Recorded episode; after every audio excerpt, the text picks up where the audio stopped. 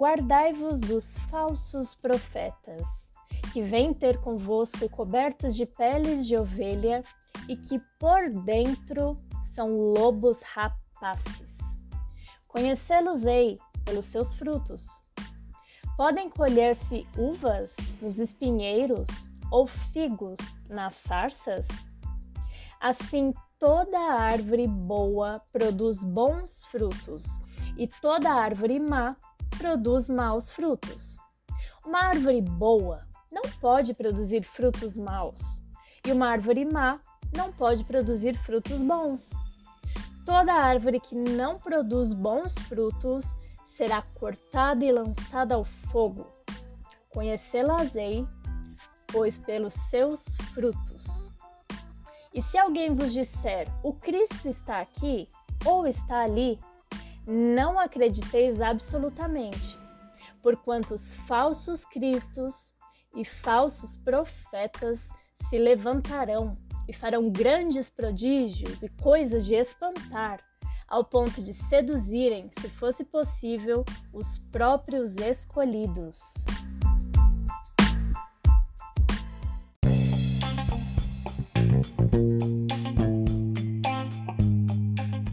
Meus amigos, sejam bem-vindos a mais um episódio do Espiritismo na Real. E vamos falar a real. Você já tinha imaginado que dentro de um centro espírita também existiriam os falsos profetas? Ou melhor dizendo, os falsos espíritas?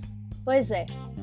A minha intenção aqui não é causar nenhum alvoroço, não é dividir as pessoas, não é trazer picuinhas.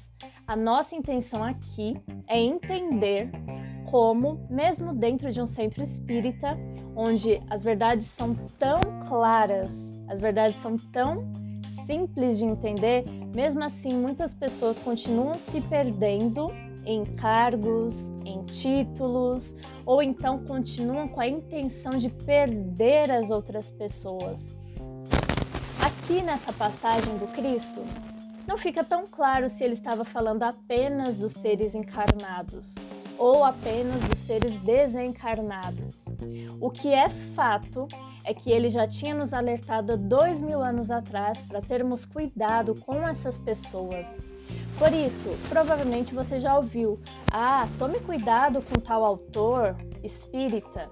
Ou então, tome cuidado com tal pessoa, porque de repente ela não é tão espírita assim.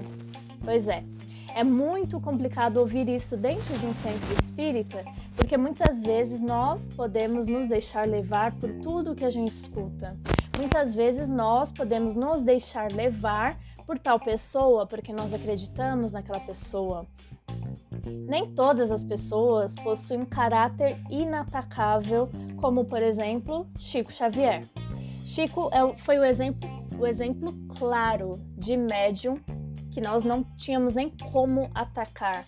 As obras do Chico do Chico não, né? Na verdade, as obras de Emmanuel, André Luiz, mas psicografadas pelo Chico, elas traziam tanta informação boa, tanta informação concreta, que muitas vezes até hoje eu ainda vejo pessoas tentando atacar esse tipo de obra, mas com muita dificuldade de fazê-lo. Por quê?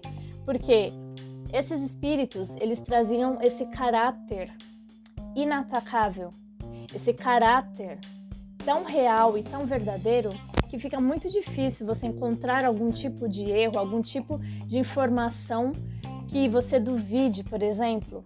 É óbvio que todas essas informações que eles trouxeram, principalmente André Luiz, com as obras Nosso Lar, é óbvio que todas essas informações a gente levou muito tempo para digerir e para entender.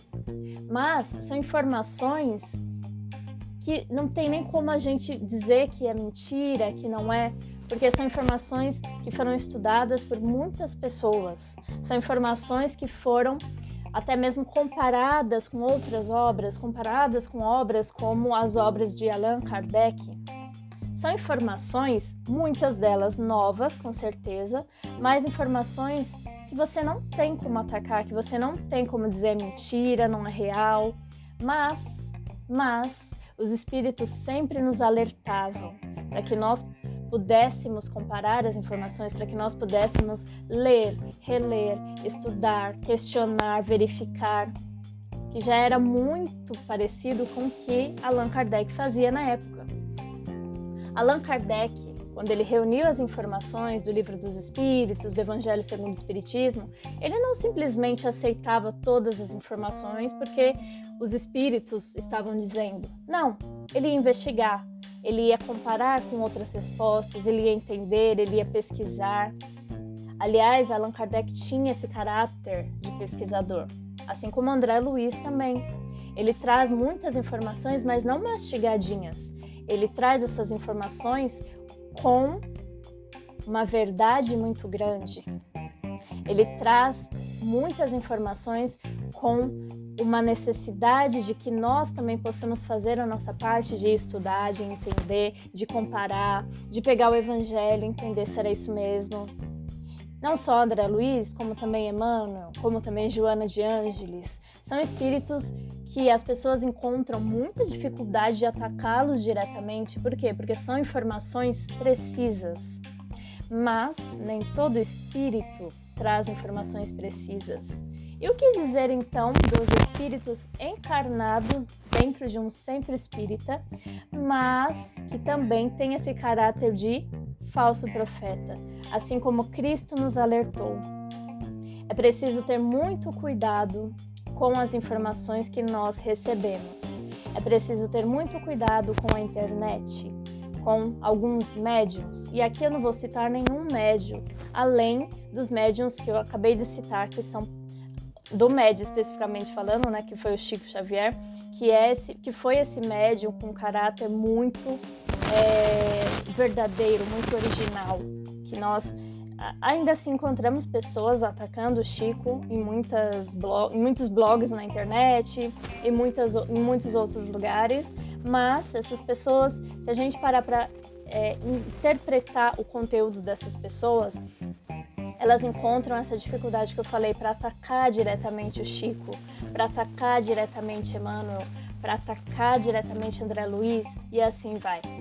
Bom, Falando agora dos espíritos encarnados dentro de um centro espírita, é óbvio que a gente sabe que em todas as religiões existem pessoas que se iludem, que se iludem com os seus cargos, com os seus títulos, com as tarefas que elas fazem no centro espírita e elas acabam acreditando que aquelas tarefas vão colocá-las num patamar de, desse tipo de espírito, como o Chico, o Xavier, o Emmanuel, enfim.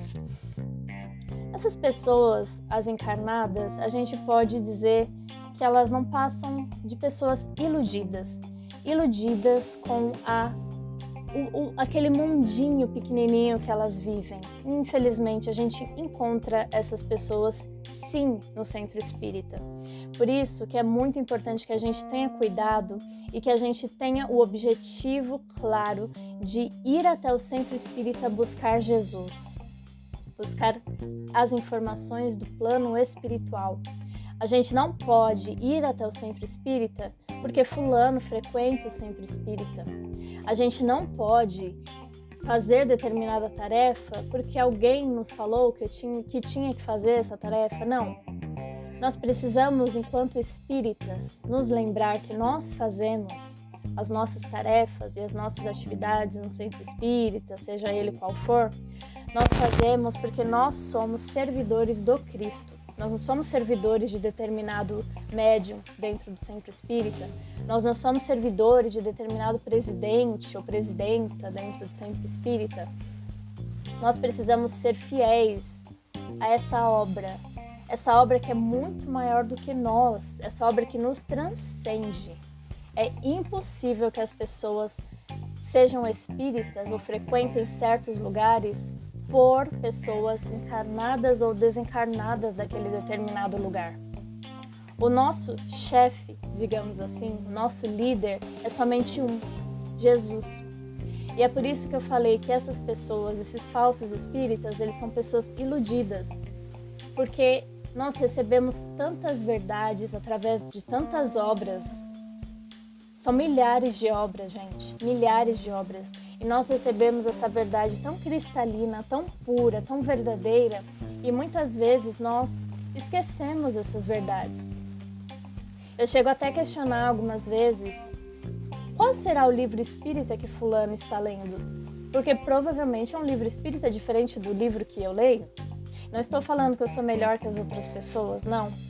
Mas eu estou falando que existe uma frase muito importante do Cristo que a gente não pode esquecer nunca, que ele falou que a quem muito foi dado, muito será cobrado. E espíritas, acordem. Nós, como espíritas, recebemos muito, muito do plano espiritual. Nós conhecemos muitas das verdades da vida. Nós sabemos que o nosso corpo não é mais do que um instrumento, um veículo. Nós sabemos que a morte não existe, nós sabemos que estamos reencarnados nesse planeta para cumprir as nossas missões terrenas, mas que essa não é a verdadeira vida, que a verdadeira vida é a espiritual. Então, precisamos ter cuidado com as ilusões do dia a dia, com as ilusões dos cargos que nos dão, com as ilusões dos elogios que nos dão com as ilusões das tarefas do dia a dia. Muitas pessoas tratam o centro espírita como uma empresa. E isso não é real. O centro espírita não é uma empresa. O centro espírita é um lugar de consolo, de amizade, de evolução. E é justamente por isso que nós reencarnamos para evoluir. Senão não precisaríamos reencarnar mais na Terra, concorda?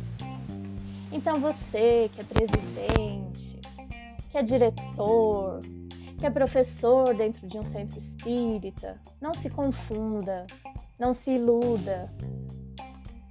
Porque a quem muito foi dado, muito será cobrado. E muitas vezes essas missões também, elas não são tão grandiosas quanto a missão de Jesus. É para ele que nós trabalhamos. Nós não somos melhores do que ele. E nós também não somos melhores entre nós. Nós somos todos iguais, todos seres imperfeitos, tentando evoluir, tentando aprender, um pouquinho que seja. Através do ensino, através de ensinar, nós também estamos aprendendo. E não é porque nós somos espíritas, frequentamos um centro espírita, que nós somos melhores que os outros essas verdades, elas sim estão muito mais fáceis ali na nossa mão, porque nós temos ao nosso alcance essas obras básicas maravilhosas. Mas muitas vezes, aquela pessoa que senta lá no fundo, no centro espírita, que muitas vezes as pessoas ali do centro espírita não dão nada para aquela pessoa, aquela pessoa ela traz evolução maior do que a própria sala maior do que o auditório do centro espírita. Então, esse, na verdade, é mais um recado para que nós espíritas possamos parar de nos iludir. E para você que frequenta um centro espírita, para que você possa detectar os falsos profetas, os falsos espíritas e tomar também como um alerta para si. Um alerta que poderia ser você. Ou um alerta para que você não se perca no futuro. Nós precisamos acordar, acordar para as realidades da vida que estão aí. E mais uma vez, parafraseando esse mestre incrível, quem tem olhos de ver, que veja.